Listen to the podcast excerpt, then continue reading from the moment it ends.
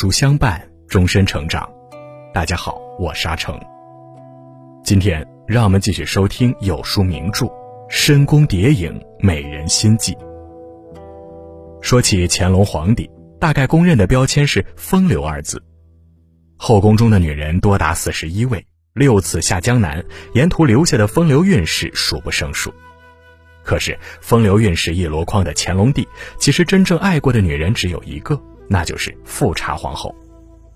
她活着的时候，她是他最疼爱的女人；她去世后，乾隆性情大变，杀人无数。这个女人究竟有怎样的魔力，让一代帝王生死难忘？今天就让我们一起来听富察皇后的故事。如果你喜欢今天的分享，不妨在文末右下角点个再看。一，愿我如星君如月，夜夜流光相皎洁。看过热播剧《延禧攻略》的人，一定还记得剧中乾隆和富察相知相许的故事。如果说乾隆是打造一代盛世的传奇人物，那么富察就是那个默默相助他的后盾。现实中，他们恩爱的程度比任何影视剧都要精彩十倍。富察皇后出生在八旗中最显赫的家族——满洲镶黄旗，有着极高的家庭教养、深厚的文化素养。有一次，雍正到富察家赴宴。看到年仅九岁的富察写了一手令人吃惊的好字，雍正就默默记下了这个女孩子。在随后偶然的交谈中，发现这个女孩性格恬静，素养深厚，并对诗词有独到的见解，简直就是美貌与智慧的奇女子。当雍正指定了继承人乾隆后，他为大清帝国选择的帝后就是深刻印象的富察。可见，一个人真正的魅力，仅靠出身和美貌是不行的，必须要有丰富的内涵。后来的事实也证明，雍正的眼力不错。一七二七年七月十八日，富察嫁入王府那年仅有十七岁。乾隆见她虽然出身名门，却不爱珠翠，打扮素朴端庄。《清史稿后妃传》中记载，乾隆二年册为皇后，后宫简，平居以通草绒花为饰。不与珠翠。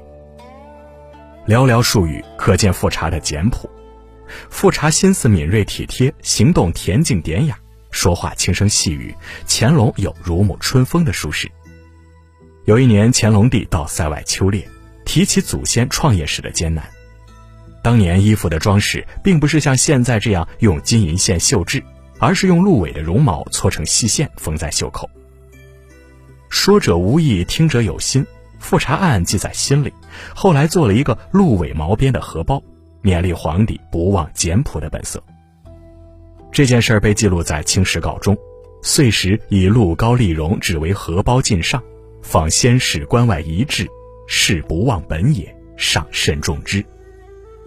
上慎重之四个字是乾隆对富察体贴入微的嘉许。有一次，乾隆身上长了一个疖子，白日内需要经常换药。富察干脆搬到乾隆身边，日夜服侍、奉茶倒水、煎汤换药，照料得无微不至。直到乾隆恢复健康，他才搬回自己的寝宫。看过无数宫斗大戏之后，他们是深宫高墙内少有的温暖一幕。二，纵糟糠之味力，食同甘而共心。弘历与富察婚后一年多，生下第一个女儿，十八个月就夭折了。过了一年，他们又生了一个儿子，取名永琏，意思是宗庙之气，可见寄予了很高的期望。正当他们为幸福沉浸其中的时候，厄运悄悄降临到头上，年仅九岁的永琏不幸患风寒死去，给乾隆和富察带来了极大的悲痛。乾隆以皇太子的规格为永琏举办了隆重的丧礼，并派大臣四时祭祀，用来安慰自己和富察。富察丧子后大病一场，乾隆日夜守护在身边，关爱有加。在乾隆的呵护下，富察渐渐恢复了健康，并且再次怀了身孕。孩子即将出生的前几个月，恰好是元宵佳节，紫禁城内本该举行盛大的祭祀活动，大摆宴席，宗室同庆。然而，乾隆取消了一切庆祝活动，怕富察的身子经不住车马劳顿。四月份，孩子降生了，如他们所愿，生下了一个男孩，取名永从。然而不幸的是，孩子仅活了两年，因出天花而夭折。接连丧子的打击，富察从此一病不起，人瘦的只剩皮包骨。乾隆心疼不已，每天雷打不动的天天看望，后来干脆留宿，想尽一切办法安慰富察。富察则疼惜乾隆因国事家事过于操劳，每次见到乾隆总是闲谈家常，绝口不提一句丧子悲伤的话。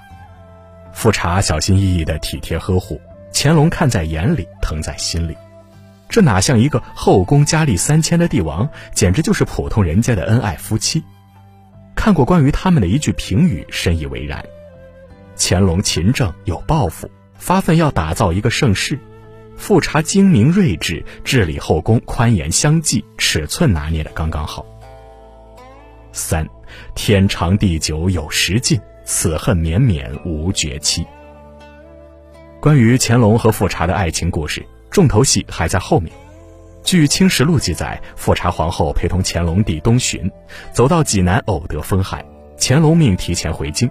刚走到德州水城，三月十一日夜半，富察悄然离世。那一年是乾隆十三年，也就是一七四八年。悲痛之中，皇上亲下手谕：后名门淑质，在皇考时虽未得九成孝养，而十余年来侍奉皇太后，承欢至孝。备极恭顺，作配正宫，恭俭宽仁，可称贤后。赐谥孝贤皇后。自从富察去世，乾隆下令富察生前的寝宫长春宫保持原样，一丝不动。乾隆每年祭祀凭吊，一直持续了四十年，直到乾隆退位做太上皇，才令撤掉。富察皇后的丧礼上，乾隆嫌弃皇长子永璜和皇三子永璋没有哭出眼泪，立刻大发雷霆，下口谕：此二人断不可承继大统。一等如此不幸，朕以父子之情，不忍杀一等。一等当知保全之恩，安分度日。自此断了两个皇子竞争皇位的机会。乾隆查阅翰林院刑部尚书阿克敏写的皇后册文，其中的满文“皇笔”一词被错译成“先太后”，乾隆顿时勃然大怒，交刑部治重罪，刑部重判为绞监后。乾隆再一次大怒，将刑部所有官员一律革职，将阿克敏改判斩监后，才肯罢休。在光禄寺举行祭祀的时候，乾隆看到供奉的桌子没有擦干净，将负责人全部降职。对于外省没有及时进京吊唁的官员，通通降职；对于百日内剃头的官员，视为对皇后的大不敬，革职的革职，赐死的赐死，举国震惊。乾隆性情大变，一个人的离去改变了他整个世界。虽然富察皇后人已离去，但她仍然占据着乾隆帝心中最重要的位置。自富察皇后去世后，乾隆帝再也没有留宿任何一个妃子。迫于太后的意志，他又册封了两位皇后，一位是太后钦点的乌拉那拉氏。乌拉那拉看到乾隆反复悼念富察皇后的诗词，剪断自己的头发，发表内心的不满，被乾隆冷落，从此不见他。另一位就是我们熟知的令妃，是死后追封为皇后，活着时并没有被封后。一七九零年，乾隆已是一位八十岁老人，写下一首诗。三秋别忽耳，一晌电酸然。追忆居中困，深疑称孝贤。平生难尽数，百岁望夕颜。夏日冬之夜，远期只念年。他欣慰自己已经八十岁了，即便能活到一百岁，与你相会的时间也不会超过二十年了。虽然乾隆一直背负了一个风流的名号，实则是一个重情重义的帝王。富察是他的第一个妻子，也是他最贴心的唯一。乾隆与富察共同度过了短短二十二年的时间，生前是乾隆最宠爱的女人，死后是他最怀念的女人。富察身居万紫千红的皇宫中，能做到一枝独秀，自古没有一个人能做到像她一样，嫁入帝王之家，集宠爱于一身。富察无疑是幸福的。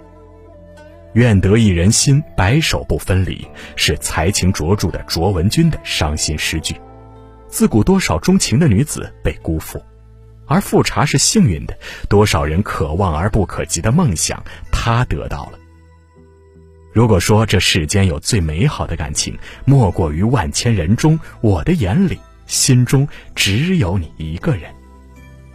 愿你有幸遇到爱，遇到体贴和温暖，与爱的人携手共度美好余生。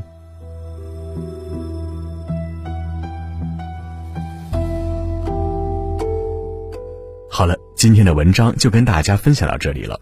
喜欢名著栏目，记得在文末点亮再看，我们会更有动力给大家带来优质的内容。另外，长按扫描文末二维码，在有书公众号菜单免费领取五十二本好书，每天有主播读给你听；或者下载有书 APP，海量必读好书免费畅听，还会空降大咖免费直播，更多精品内容等您随心挑选哦。深宫谍影美人心计系列已经结束了，明天无情岁月增中减，有趣人生苦后甜系列正式连载，记得准时来收听哦。我是阿成。我在山东烟台，向您问好。